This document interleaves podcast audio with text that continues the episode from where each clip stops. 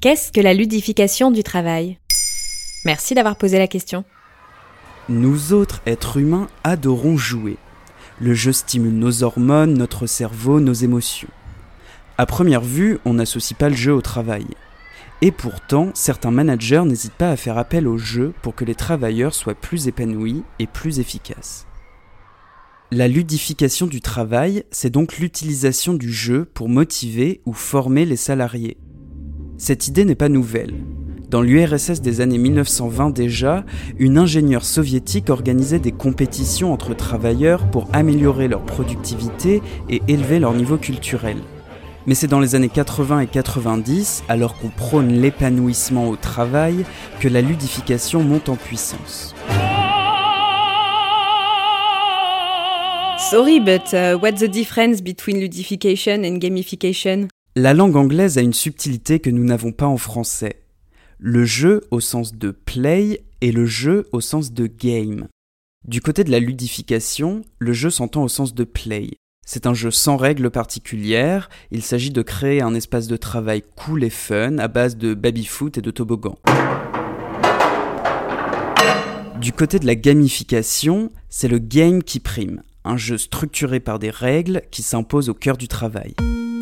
Amazon recourt par exemple à la gamification dans ses entrepôts américains où les salariés peuvent récupérer et ranger les produits en s'aidant de jeux vidéo.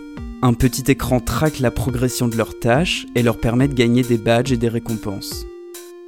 Dans tous les cas, cette ludification a pour intérêt de tromper l'ennui et la monotonie du travail, afin de redonner du rythme et de la bonne humeur à la vie de l'entreprise. Et bien sûr, la productivité de l'entreprise s'en trouve améliorée.